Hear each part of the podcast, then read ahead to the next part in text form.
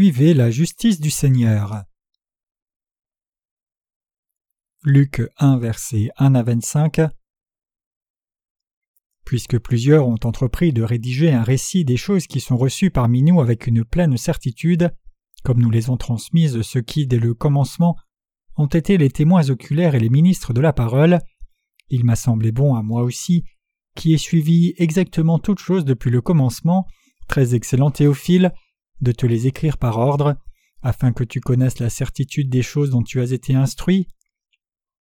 Au jour d'Hérode, roi de Judée, il y avait un certain sacrificateur nommé Zacharie de la classe d'Abia, et sa femme était des filles d'Aaron, et son nom était Élisabeth, et ils étaient tous deux justes devant Dieu, marchant dans tous les commandements et dans toutes les ordonnances du Seigneur sans reproche, et ils n'avaient pas d'enfants parce qu'Élisabeth était stérile, et ils étaient tous deux fort avancés en âge. Or il arriva pendant qu'il exerçait la sacrificature devant Dieu, dans l'ordre de sa classe que selon la coutume de la sacrificature, le sort lui échut d'offrir le parfum en entrant dans le temple du Seigneur, et toute la multitude du peuple priait dehors à l'heure du parfum, et un ange du Seigneur lui apparut se tenant au côté droit de l'autel du parfum. Et Zacharie le voyant fut troublé et la crainte le saisit, et l'ange lui dit Ne crains pas, Zacharie, parce que tes supplications ont été exaucées, et ta femme Élisabeth t'enfantera un fils, et tu appelleras son nom Jean, et il sera pour toi un sujet de joie et d'allégresse, et plusieurs se réjouiront de sa naissance, car il sera grand devant le Seigneur, et il ne boira ni vin ni cervoise, il sera rempli de l'Esprit Saint déjà dès le ventre de sa mère, et il fera retourner plusieurs des fils d'Israël au Seigneur leur Dieu, et il ira devant lui dans l'esprit et la puissance d'Élie, pour faire retourner les cœurs des pères vers les enfants, et les désobéissants à la pensée des justes, pour préparer au Seigneur un peuple bien disposé. Et Zacharie dit à l'ange Comment connaîtrai-je cela? Car moi je suis un vieillard et ma femme est fort avancée en âge. Et l'ange répondant lui dit Moi je suis Gabriel qui me tient devant Dieu, et j'ai été envoyé pour te parler et pour t'annoncer ces bonnes nouvelles. Et voici tu seras muet et tu ne pourras point parler jusqu'au jour où ces choses arriveront, parce que tu n'as pas cru mes paroles qui s'accompliront en leur temps. Et le peuple attendait Zacharie, et il s'étonnait de ce qu'il tardait tant dans le temple. Et quand il fut sorti, il ne pouvait pas leur parler, et ils reconnurent qu'il avait vu une vision dans le temple, et lui-même leur faisait des signes et il demeura muet. Et il arriva que quand les jours de son ministère furent accomplis, il s'en alla dans sa maison. Or après ces jours Élisabeth sa femme conçut, et elle se cacha cinq mois disant Le Seigneur m'a ainsi fait au jour où il m'a regardé pour ôter mon opprobre parmi les hommes. Luc 1 versets 57 à 80 Or le temps où elle devait accoucher fut accompli pour Élisabeth, et elle mit au monde un fils. Et ses voisins et ses parents apprirent que le Seigneur avait magnifié sa miséricorde envers elle, et ils se réjouirent avec elle. Et il arriva qu'au huitième jour ils vinrent pour circoncire le petit enfant, et ils l'appelaient Zacharie du nom de son père, et sa mère répondant dit Non, mais il sera appelé Jean. Et ils lui dirent Il n'y a personne dans ta parenté qui soit appelé de ce nom. Et ils firent signe à son père qu'il déclara comment il voulait qu'il fût appelé. Et ayant demandé des tablettes, il écrivit disant Jean est son nom. Et ils en furent tous étonnés, et à l'instant sa bouche fut ouverte et sa langue déliée, et il parlait louant Dieu. Et tous leurs voisins furent saisis de crainte, et on s'entretenait de toutes ces choses par tout le pays des montagnes de la Judée, et tous ceux qui les entendirent les mirent dans leur cœur, disant Que sera donc cet enfant?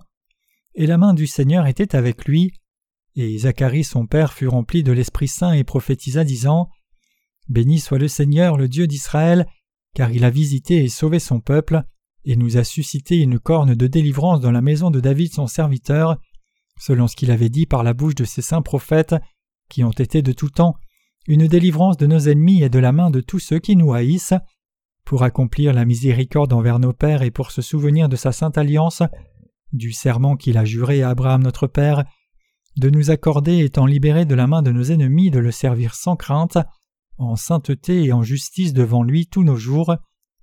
Et toi, petit enfant, tu seras appelé prophète du Très-Haut, car tu iras devant la face du Seigneur pour préparer ses voies, pour donner la connaissance du salut à son peuple, dans la rémission de leurs péchés, par les entrailles de miséricorde de notre Dieu, selon lesquelles l'Orient d'en haut nous a visités, afin de luire à ceux qui sont assis dans les ténèbres et dans l'ombre de la mort, pour conduire nos pieds dans le chemin de la paix. Et l'enfant croissait et se fortifiait en esprit, et il fut dans les déserts jusqu'au jour de sa manifestation à Israël. Mais chers croyants, nous devons bien réfléchir. Je veux dire que nous devons penser aux choses spirituelles premièrement. La façon et ce à quoi une personne pense détermine tout à son sujet, y compris ses actions et sa foi. Donc la question de la façon dont quelqu'un pense est très importante. Une personne peut avoir une vue optimiste ou pessimiste au sujet de la même chose selon la façon dont elle pense. L'on peut aller sur le chemin béni ou sur le chemin qui conduit à la mort en fonction de la façon de penser. Dans la Bible, notre Seigneur dit Car la pensée de la chair c'est la mort, mais la pensée de l'esprit c'est la vie et la paix. Cela montre combien notre façon de penser est importante. Puisque nous sommes des individus indépendants, nous pouvons penser ce que nous voulons, nous pouvons librement penser de la façon dont nous le voulons. Il y a deux domaines de pensée, c'est le domaine spirituel et le domaine physique. Les gens pensent de deux façons, mais ils ne peuvent pas penser aux deux simultanément. Donc vous devez choisir ce qui doit être mis en premier lorsque vous pensez à quelque chose. Les machines et certaines sortes d'équipements sont des choses qui agissent de la façon dont elles ont été programmées, et non pas de propre volonté. Mais Dieu a fait les gens comme des individus indépendants. Donc les gens peuvent prendre un sujet et réfléchir de différentes façons. C'est extrêmement important de bien penser, et contrôler ses pensées est de même important. Même si nous pouvons penser comme nous le voulons, nos pensées doivent finalement être droites pour mener une vie correcte. Si vous regardez de nouveau à ce que nous avons lu ici, vous pouvez voir qu'il est question de Jean-Baptiste et il est dit à la fin du chapitre 1 Et l'enfant croissait et se fortifiait en esprit, et il fut dans les déserts jusqu'au jour de sa manifestation à Israël. Jean-Baptiste a vraiment vécu selon cette prophétie. Les gens agissent évidemment selon leurs pensées, mais ils sont souvent pris par leurs circonstances. Les circonstances de quelqu'un peuvent même changer ses pensées. Je vois des gens dernièrement et je me dis pourquoi les gens agissent ainsi de nos jours? Je ne comprends pas pourquoi ils pensent de la façon dont ils pensent. Le monde a beaucoup changé ces dernières années. Il semble que j'ai pensé de la sorte parce que je n'ai pas changé, mais puisque le monde a changé, les pensées des gens aussi. Les gens sont ainsi influencés par les circonstances et les pensées sont aussi finalement influencées par les circonstances. Je peux le sentir quand je regarde des jeunes gens et vois qu'ils ont grandi loin de Dieu parce qu'ils sont influencés par les circonstances. Les ordinateurs qui ont tellement progressé les influencent. Je sens aussi que le monde a tourné le dos à Dieu beaucoup. Puisque les gens sont influencés par leurs circonstances, finalement, plus ils sont obsédés par les ordinateurs, plus ils sont influencés par les programmes de ces ordinateurs. Les gens étaient beaucoup orientés par les autres personnes il y a longtemps, ils étaient influencés par les autres. Il y a un proverbe coréen qui dit un arbre ne peut pousser sous un grand arbre, mais une personne peut grandir sous une grande personne.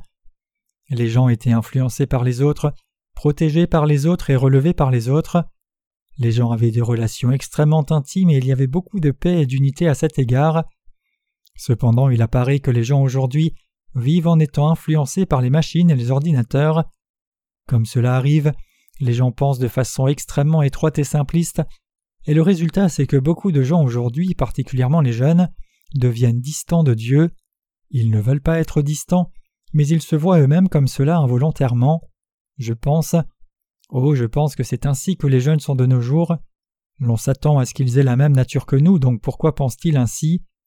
Même si je pense de cette manière, je finis par avoir l'impression qu'ils sont comme cela parce qu'ils sont influencés par les circonstances. Mes chers croyants, je ne dis pas que les ordinateurs ou les machines sont de mauvaises choses en elles-mêmes. C'est bon si ceux qui les utilisent le font de façon utile. Tous les outils de la civilisation faits par l'homme sont tels. Ils sont utiles si ceux qui les utilisent le font bien. Cependant, puisque les pensées des gens sont influencées par leurs circonstances, une personne peut penser correctement ou se perdre sur la mauvaise voie si elle devient totalement obsédée par les ordinateurs ou d'autres choses et sont influencées par elles. Il y a plutôt beaucoup de chaînes sur la télévision câblée. Il y a certaines chaînes qui nous enseignent des choses que nous ne connaissions pas auparavant. Il y a des chaînes qui nous enseignent des choses avec lesquelles nous ne sommes pas en contact personnellement, comme le royaume animal, le cours de la nature et l'histoire du XXe siècle. Il y a d'autres chaînes qui diffusent d'autres sortes d'informations.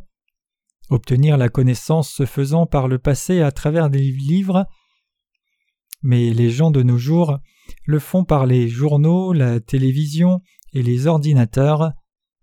Même s'ils regardent la télévision ou utilisent des ordinateurs de la même façon, les gens qui les regardent sont différents. Certaines personnes réfléchissent bien et choisissent bien quoi accepter. Ces choses sont contrôlées par la personne qui les a vues et peut donc bien les utiliser. Mais certaines personnes sont au contraire influencées par ces choses et peuvent être influencées par les machines et l'influence de les circonstances. L'influence des circonstances de quelqu'un est importante comme vous pouvez le voir, mais une personne peut finalement se tenir près de Dieu et vivre une vie saine et bénie dans la foi selon la façon dont elle pense. La façon dont une personne pense est aussi importante. Les gens doivent réfléchir encore davantage parce qu'ils sont finalement influencés par leurs circonstances. Mais puisqu'ils sont influencés par leurs circonstances, ils peuvent réfléchir à tort à cause de cela. La culture la plus centrale de notre monde aujourd'hui est la culture d'Internet. Le résultat c'est que beaucoup de gens y sont devenus dépendants, ne peuvent pas établir de relations avec les autres et sont consumés par l'égoïsme. Simplement ils réfléchissent seulement physiquement. Nous devons réfléchir spirituellement et physiquement. Nous devons penser aux choses de deux façons, mais ce qui est critique doit être déterminé par notre pensée spirituelle. Donc si nous réfléchissons à quelque chose seulement sous un aspect physique, un tel déséquilibre nous conduit à la pensée de la chair. Cependant c'est regrettable que beaucoup de gens soient seulement fascinés par les choses physiques. Ils pensent Ouah, cet ordinateur est bien meilleur que ma personnalité ou mes pensées, celui qui a fait ce programme est bien meilleur que moi. La personne qui pense de la sorte ne contrôle pas sa sensibilité, connaissance et personnalité, elle est contrôlée par ce programme d'ordinateur. Ils pensent à tort qu'être influencé par un ordinateur n'est pas mal du tout. Mais si vous y réfléchissez même juste un petit peu, il apparaît que tout n'est pas bon dans un ordinateur. Il y a plutôt beaucoup de choses qui ne sont pas bonnes. Il serait vraiment bon d'utiliser les ordinateurs de façon appropriée, mais il y a beaucoup de gens qui ne peuvent pas le faire et qui acceptent tout aveuglement. Si nous réfléchissons bien quand nous utilisons l'ordinateur, l'utilisons seulement quand nous en avons besoin, et pouvons le contrôler, nous pouvons garder nos cœurs et nos pensées aussi. Puisque les gens sont des existences qui sont influencées par leurs circonstances, nous voyons beaucoup de situations de gens qui sont complètement obsédés par ces choses au lieu de les contrôler. Mes chers croyants, il y a plutôt beaucoup de gens qui acceptent aveuglément l'ordinateur et des gens qui l'adorent. Ils ne sont pas en société avec les gens, ils jouent seulement à l'ordinateur. S'ils veulent jouer aux échecs ou aux jeux de cartes, tout ce qu'ils doivent faire c'est allumer l'ordinateur. Je n'ai jamais appris formellement comment jouer aux échecs, j'y joue juste pour me divertir. J'ai joué un programme d'échecs sur l'ordinateur une fois. Il y a quatre personnages dans le programme. Il y a un vieil homme, un homme qui a l'air d'avoir la quarantaine, une femme âgée et une jeune femme. J'ai choisi celui qui avait les meilleurs talents, l'homme âgé. J'ai joué une partie d'échecs avec le vieil homme. En jouant, j'ai fait une erreur, et ce vieil homme a tiré la langue, ri et a dit Ah, tu t'es trompé. Quand j'ai fait mon premier mouvement sur le tableau de jeu, ce vieil homme a mis sa tête en arrière et a soupiré. Donc même si ce n'était qu'un ordinateur, cela m'a énervé. Ce vieil homme dans l'ordinateur a mis sa tête en arrière et m'a ridiculisé après quelques mouvements seulement, donc j'ai regardé et me suis plaint inutilement. Les deux ans que j'ai passés à apprendre cela étaient une perte, je pense que je devrais apprendre davantage. Mes chers croyants, ce n'est pas important que j'ai gagné ou perdu contre l'ordinateur. Le programme est fait pour amadouer les gens afin qu'ils deviennent dépendants. Les gens qui font les programmes d'ordinateur le font de telle sorte que les gens viennent sur l'ordinateur joue à satiété et se déstresse. Mes chers croyants, qu'est-ce qu'il y a de si bon dans le fait de lutter contre l'ordinateur et de gagner, ou qu'est-ce qu'il y a de si mal à perdre? Le problème c'est d'être influencé par l'ordinateur après être finalement devenu dépendant. Il suffit d'éteindre l'ordinateur si les choses ne vont pas comme on le voudrait, mais ils sont influencés à ne même pas faire cela. Presque tous les jeunes de nos jours sont comme des esclaves de l'ordinateur. Mes chers croyants, le passage des Écritures d'aujourd'hui dit que Jean-Baptiste était dans le désert. Il n'a pas été influencé par les circonstances dont j'ai parlé précédemment. Mes chers croyants, puisque c'est si facile pour les gens d'être influencés par leurs circonstances, ils doivent se tenir éloignés de ce qui peut les affecter négativement. C'est bon si les gens peuvent être dans ces circonstances et en triompher, mais puisque les gens sont généralement influencés par leurs circonstances, et puisqu'ils sont influencés par les mauvaises choses s'ils sont dans de mauvaises circonstances, c'est bien de rester complètement à l'écart de cela. S'ils ne veulent pas mal tourner, ils ne doivent pas être dans des circonstances qui ne sont pas bonnes. Les gens pensent facilement qu'ils peuvent ne pas être influencés par leurs circonstances si leur volonté est ferme. Ils peuvent penser que tout sera en ordre peu importe où ils vont, mais ce n'est pas le cas. Puisque les gens sont facilement influencés dans certaines circonstances, ils devraient totalement rester éloignés. Nos pensées sont pareilles. Les gens sont des existences influencées par leurs circonstances, et les pensées aussi.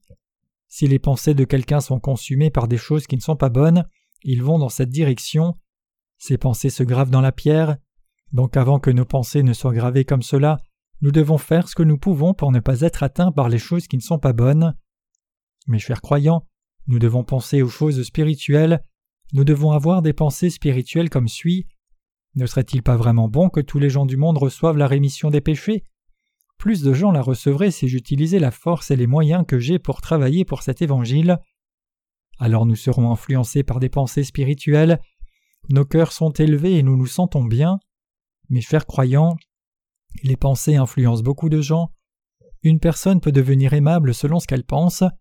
L'on peut devenir triste, l'on peut devenir très charnel ou l'on peut devenir spirituel et droit. Une personne peut devenir charnelle ou spirituelle selon ce qu'elle pense. Mes chers croyants, si les gens pensent aux choses spirituelles, ils deviennent extrêmement sages et ils réfléchissent et jugent à leur grand bénéfice. La Bible dit aussi Car la pensée de la chair c'est la mort, mais la pensée de l'esprit c'est la vie et la paix. Mes chers croyants, si les gens pensent à l'œuvre des missions mondiales, ils utiliseront leur substance pour cela. Quand ils pensent aux choses spirituelles comme cela, ils sont conduits dans la bonne direction par ces pensées. Les gens qui font cela reçoivent-ils la rémission des péchés ou pas? Oui. Si nous sortons en pensant correctement et en ayant la foi droite, même si elle est petite, je ne peux décrire tout ce que nous pouvons accomplir. Mes chers croyants, nous pouvons prêcher l'Évangile au monde entier. La plupart des ministres pensent De quoi ai-je besoin pour agrandir mon Église? De quoi ai-je besoin pour amener beaucoup de gens dans mon Église? De quoi ai-je besoin pour construire une grande chapelle ici? Devenir le pasteur de cet endroit Régner sur les croyants et augmenter mon salaire annuel La plupart des gens pensent de la sorte et se demandent ce qu'ils doivent faire pour être respectés et reconnus. Ils sont extrêmement satisfaits si ces choses s'accomplissent. Mais réfléchissez-y différemment un moment.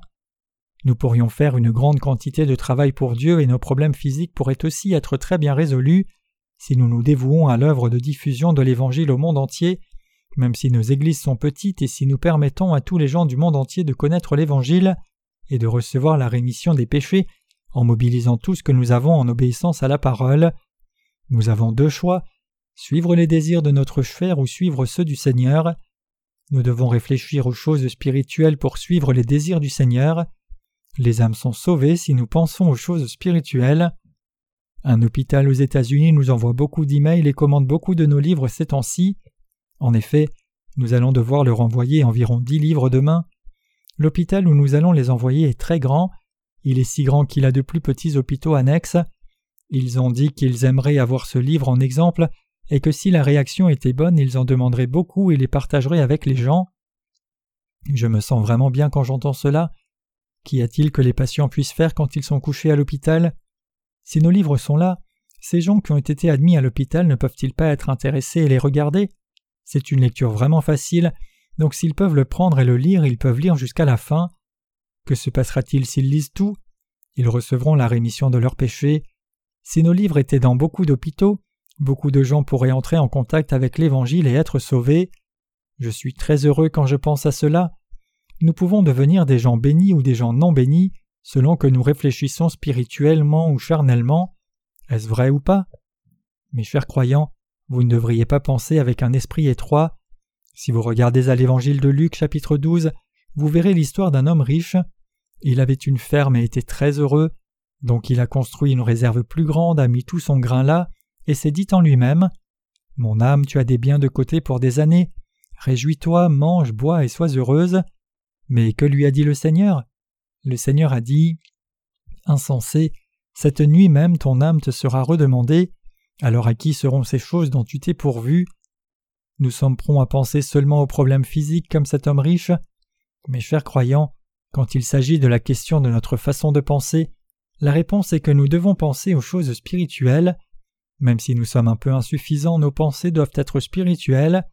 C'est alors seulement que vous pouvez être influencé par ces pensées spirituelles et vivre en fonction. Mais puisque nous sommes des gens qui sommes si influencés par nos circonstances, nous devons prendre bien soin de nous-mêmes. Nous devons seulement avoir des pensées spirituelles droites, puisque nous sommes des gens qui sommes influencés par nos pensées. Mes chers croyants, savez-vous combien de gens il y a qui ont été ruinés parce qu'ils ont fait une erreur dans leurs pensées? Les gens s'y ont ruinés en pensant de façon incorrecte une seule fois. Les gens ne sont ruinés d'aucune autre façon. Ils sont ruinés s'ils pensent de façon incorrecte. Il y a aussi des ouvriers du ministère qui ont quitté l'Église parce qu'ils ont pensé à tort en faisant le ministère.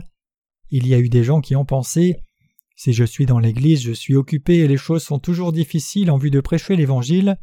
Ce serait mieux si je partais et travaillais pour vivre pour moi-même, plutôt que d'avoir des temps difficiles comme ma survie maintenant. Mes chers croyants, ne serait-il pas bon de penser de la sorte? Ils pensent que ce serait bien de ne pas dépenser leur argent pour les autres mais l'utiliser pour eux-mêmes leurs femmes et leurs enfants. C'est ainsi qu'ils finissent par quitter l'Église, mais ils ne peuvent même pas économiser dix mille dollars en une année en travaillant à mort et utiliser l'argent qu'ils gagnent dans le mois pour payer ceci et cela et se nourrir. Ils ne peuvent faire les œuvres justes parce qu'ils pensent à tort.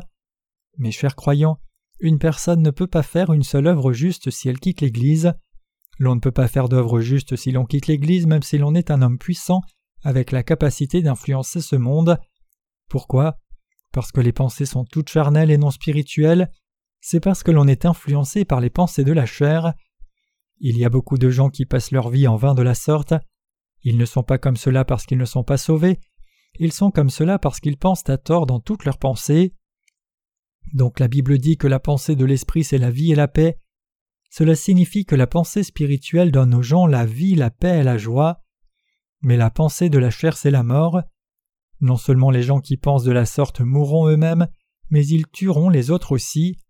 Qui voudrait être comme Hitler Qui voudrait être comme Kim Il-sung, l'ancien dictateur de la Corée du Nord Qui voudrait être une personne qui a commis un holocauste et a été condamnée par tout le monde Chacun veut être droit, mais l'on ne devient pas droit juste parce qu'on le veut.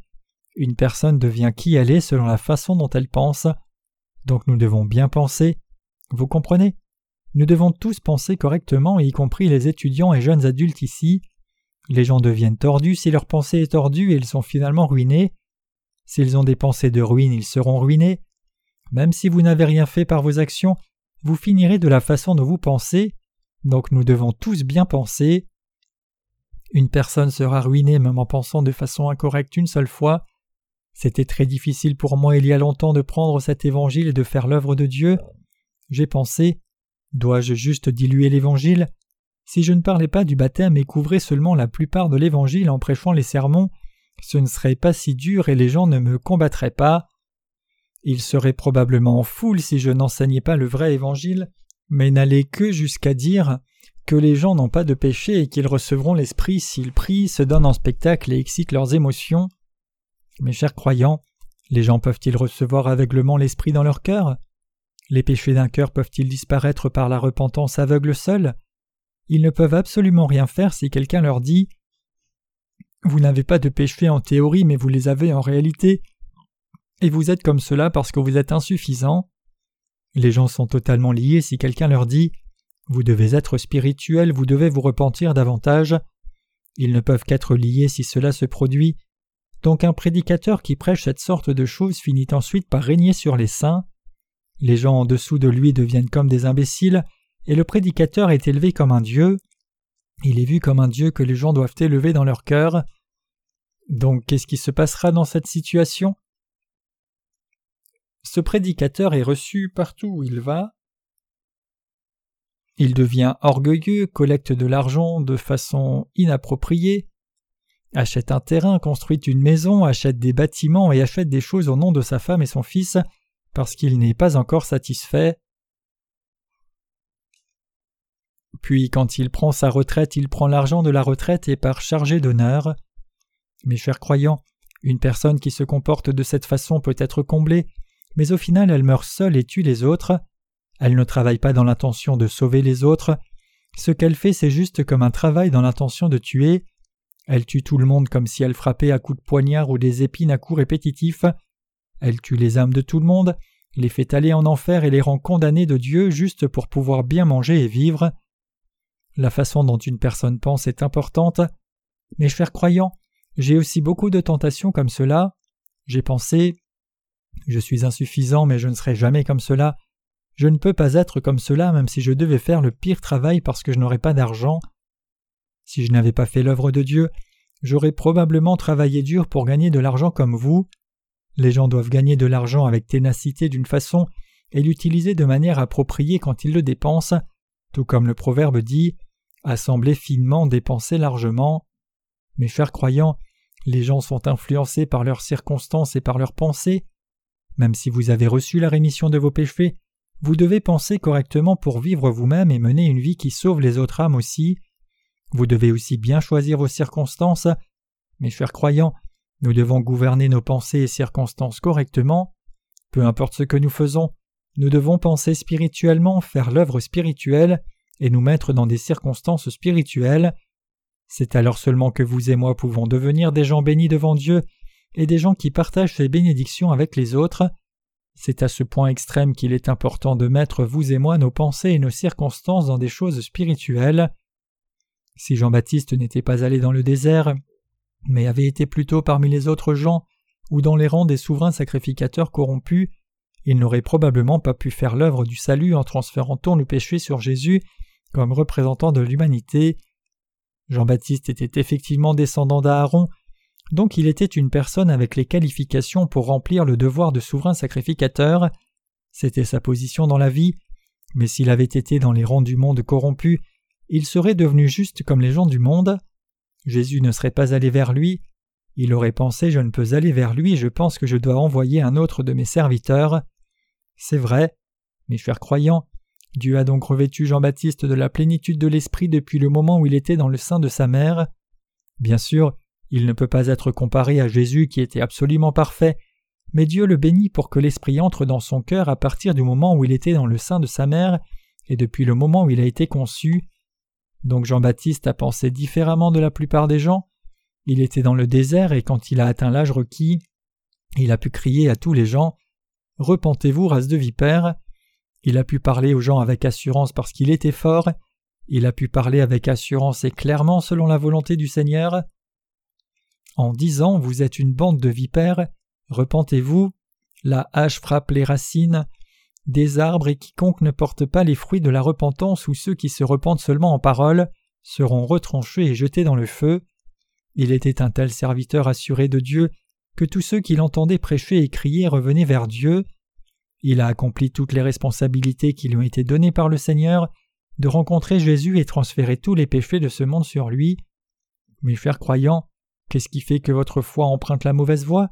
Pourquoi ne suivez-vous pas le Seigneur, mais plutôt êtes-vous pris par la perdition du monde? C'est à cause d'une pensée incorrecte. Les bénédictions ou malédictions viennent selon la façon dont vous pensez.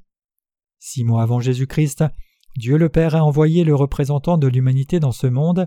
C'était Jean-Baptiste qui allait baptiser Jésus et transférer tous les péchés sur lui. Son nom était Jean. Il a été appelé Jean-Baptiste parce qu'il a baptisé Jésus et les gens de son époque. Dieu nous aime et a envoyé deux serviteurs sur la terre pour nous sauver de tous nos péchés. L'un d'entre eux était Jésus-Christ et l'autre était Jean-Baptiste. Je ne peux exprimer combien c'est heureux que Dieu les ait envoyés, et je ne peux décrire combien je suis reconnaissant. Je suis très reconnaissant au Seigneur. Mes chers croyants, Dieu le Père a envoyé deux serviteurs sur la terre, il a éliminé tous vos péchés et les miens en envoyant d'abord Jean-Baptiste, représentant de l'humanité, qui allait transférer tous les péchés sur Jésus, puis en envoyant son Fils, qui est le Sauveur de l'humanité. Dieu le Père a accompli toute l'œuvre de notre salut en envoyant ses deux serviteurs. Mes chers croyants, je ne peux exprimer combien je suis reconnaissant et plein de gratitude quand je réfléchis spirituellement à ces faits. Si vous pensez que Dieu le Père n'a pas réellement envoyé Jean-Baptiste, ou que Jésus-Christ n'est pas venu sur cette terre, comment pourrions-nous, vous et moi, devenir des gens sans péché? Dieu a envoyé ces deux hommes pour nous rendre sans péché, vous et moi, pour nous rendre justes, vous et moi, pour nous donner le royaume des cieux à vous et moi, et pour nous donner la bénédiction de devenir ses enfants.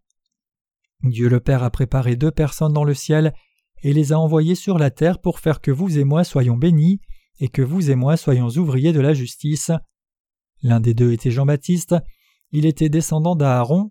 Aaron était le grand frère de Moïse et le premier souverain sacrificateur du temps de l'Ancien Testament. Il était le premier. Il y avait un souverain sacrificateur avant lui et c'était Melchisédek dans la Genèse. C'est Jésus-Christ du ciel. La Bible dit qu'Abraham a donné la dîme de ce qu'il avait au souverain sacrificateur Melchisédek. Melchisédek était Jésus-Christ. Jésus-Christ est le souverain sacrificateur du royaume des cieux, et il a éliminé les péchés de vous, moi et de toute l'humanité. Jésus-Christ était dans le ciel depuis le commencement, il était là depuis le commencement comme le souverain sacrificateur du ciel qui élimine tous nos péchés. Si vous regardez à l'Ancien Testament, Dieu a donné le système du tabernacle à Aaron, le frère aîné de Moïse, et il a fait de lui le souverain sacrificateur. Mais Aaron avait des enfants, ils ont eu des enfants et ces enfants ont eu des enfants, et les gens de la famille sont devenus nombreux avec le temps au point que David a mis un ordre dans les devoirs des sacrificateurs. Il a établi un ordre selon lequel différents sacrificateurs feraient le service par demi-mois. Cela est souvent désigné comme la division des sacrificateurs, mais il y avait un sacrificateur nommé Zacharie qui était un descendant de la division du sacrificateur Abia. Quand son tour est venu et qu'il était dans le sanctuaire pour faire son service pour les Israélites, Dieu lui a parlé à travers l'ange Gabriel. Dieu dit Ta femme Élisabeth portera un fils et tu le nommeras Jean. Il dit aussi Et tu seras dans la joie et le bonheur, et plusieurs se réjouiront de sa naissance, car il sera grand aux yeux du Seigneur. Dieu le Père envoya d'abord son serviteur Jean-Baptiste en Israël six mois avant Jésus-Christ. C'était complètement un temps de période sombre en Israël, parce que les Israélites n'avaient pas eu de prophète pendant près de quatre cents ans après Malachie. Il n'y avait pas de serviteur de Dieu, donc les Israélites ne pouvaient que cheminer comme un troupeau de brebis perdues, et ils servaient tous les dieux possibles. Les Israélites avaient été fréquemment envahis par leurs ennemis avant que Jésus ne vienne, et ils combattaient à mort sous le commandement des Maccabées pour préserver leur nation. Ces soldats sont finalement tous morts. C'était une période difficile pour Israël pendant quatre cents ans avant que Jésus ne vienne, et il n'y avait pas de serviteur de Dieu. Dans ces circonstances, Dieu a envoyé Jean-Baptiste qui allait devenir le représentant de l'humanité. Dieu a dit à Zacharie Ta femme Élisabeth portera un fils et tu le nommeras Jean. Tu seras dans la joie et le bonheur, et plusieurs se réjouiront de sa naissance, car il sera grand aux yeux du Seigneur et il ne boira ni vin ni liqueur forte. Qui ici est appelé personne grande comme représentant de l'humanité? C'est Jean-Baptiste que Dieu a envoyé dans ce monde à travers Élisabeth. Pourquoi donc Dieu l'a-t-il envoyé? Il l'a fait pour ramener le cœur des pères vers les enfants et les désobéissants à la sagesse du juste, pour préparer un peuple consacré au Seigneur. Il avait le rôle de faire que tous les gens du monde connaissent le cœur de Dieu. Les gens de ces jours-là ne connaissaient pas le cœur de Dieu, donc Dieu a fait que le Saint-Esprit vienne dans le cœur de Jean-Baptiste, et l'Esprit a fait que les Israélites sachent combien il les aimait eux et le monde entier, et combien Dieu serait en colère s'ils ne revenaient pas à lui? Jean-Baptiste a ramené le cœur des pères vers les enfants et les désobéissants à la sagesse du juste. Dieu a dit qu'il changerait les désobéissants en justes et répandrait la compassion sur eux. Tous les gens désobéissent à Dieu, ils ne peuvent pas lui obéir. Toute l'humanité est désobéissante, et Jean-Baptiste est la personne qui leur fait recevoir la bénédiction de devenir juste. Jean-Baptiste est la personne qui nous aide à entrer dans le royaume des cieux et à vivre là en faisant de nous le peuple de Dieu. Nous devons penser spirituellement et être éveillé à Jean-Baptiste que Dieu a envoyé. Spirituellement parlant, il était très heureux et utile pour nous que Dieu envoie Jean-Baptiste, et nous pouvons maintenant savoir combien cette décision de Dieu était droite. Nous pouvons réaliser combien le plan de Dieu et son exécution sont bénéfiques pour nous. Mes chers croyants, Dieu, à travers Jean-Baptiste et l'œuvre que Jésus allait faire, a fait que nous servions Dieu sans crainte et dans la sainteté et la justice devant lui toute notre vie durant. Il a fait de nous des gens sans péché durant notre vie et éternellement, et nous a donné le salut béni pour le servir dans la justice sans crainte. Dieu a fait que les gens qui croient en lui connaissent la rémission des péchés à travers Jean-Baptiste. Nous avons connu par Jean-Baptiste que Dieu le Père a envoyé Jésus-Christ et nous a sauvés, donc nous sommes très reconnaissants de ce qu'il est planifié d'envoyer Jean-Baptiste avant Jésus-Christ et exécuter ce plan exactement comme il l'avait prévu. Jean-Baptiste a transféré tous les péchés de l'humanité y compris tous vos péchés et les miens sur Jésus en le baptisant. Nous sommes devenus des gens sans péché dans la foi à cause de lui. Nous pouvons maintenant avoir une foi certaine à travers ce qu'il a fait. Dieu a fait de nous des justes comme il est écrit dans la Bible, par les entrailles de miséricorde de notre Dieu, selon lesquelles l'Orient d'en haut nous a visités, afin de luire à ceux qui sont assis dans les ténèbres et dans l'ombre de la mort, pour conduire nos pieds dans le chemin de la paix. Il a fait de nous son peuple sans péché, il a fait de nous des gens très bénis, il nous a sauvés de la mort et de la destruction, et il a conduit nos pieds dans le chemin de la paix. Dieu le Père a fait ces choses en envoyant Jean-Baptiste et Jésus. Nous sommes en mesure de rendre grâce pendant ce Noël en pensant spirituellement et regardant aux choses spirituellement. Nous pouvons savoir que Dieu a personnellement envoyé Jean-Baptiste afin de transférer tous nos péchés sur Jésus, qu'il l'a fait par sa puissance pour que Jean-Baptiste naisse dans ce monde et lui a fait transférer tous nos péchés sur Jésus-Christ, et qu'il a envoyé Jean-Baptiste parce qu'il nous aime. Plus nous sommes éveillés à cette grâce, plus nous sommes vraiment reconnaissants. Mes chers croyants, j'espère que vous pensez très bien. Nous pouvons avoir les bénédictions et vivre avec nos pieds et cœurs sur le chemin de la paix pour le restant de nos vies en pensant bien spirituellement. Dieu nous a donné ce genre de bénédiction, donc nous ne devons pas penser selon le système de valeurs de ce monde, nous devons penser au moins un peu spirituellement. Ce Noël, soyons reconnaissants de ce que Dieu a envoyé Jésus-Christ et Jean-Baptiste sur cette terre. Alléluia.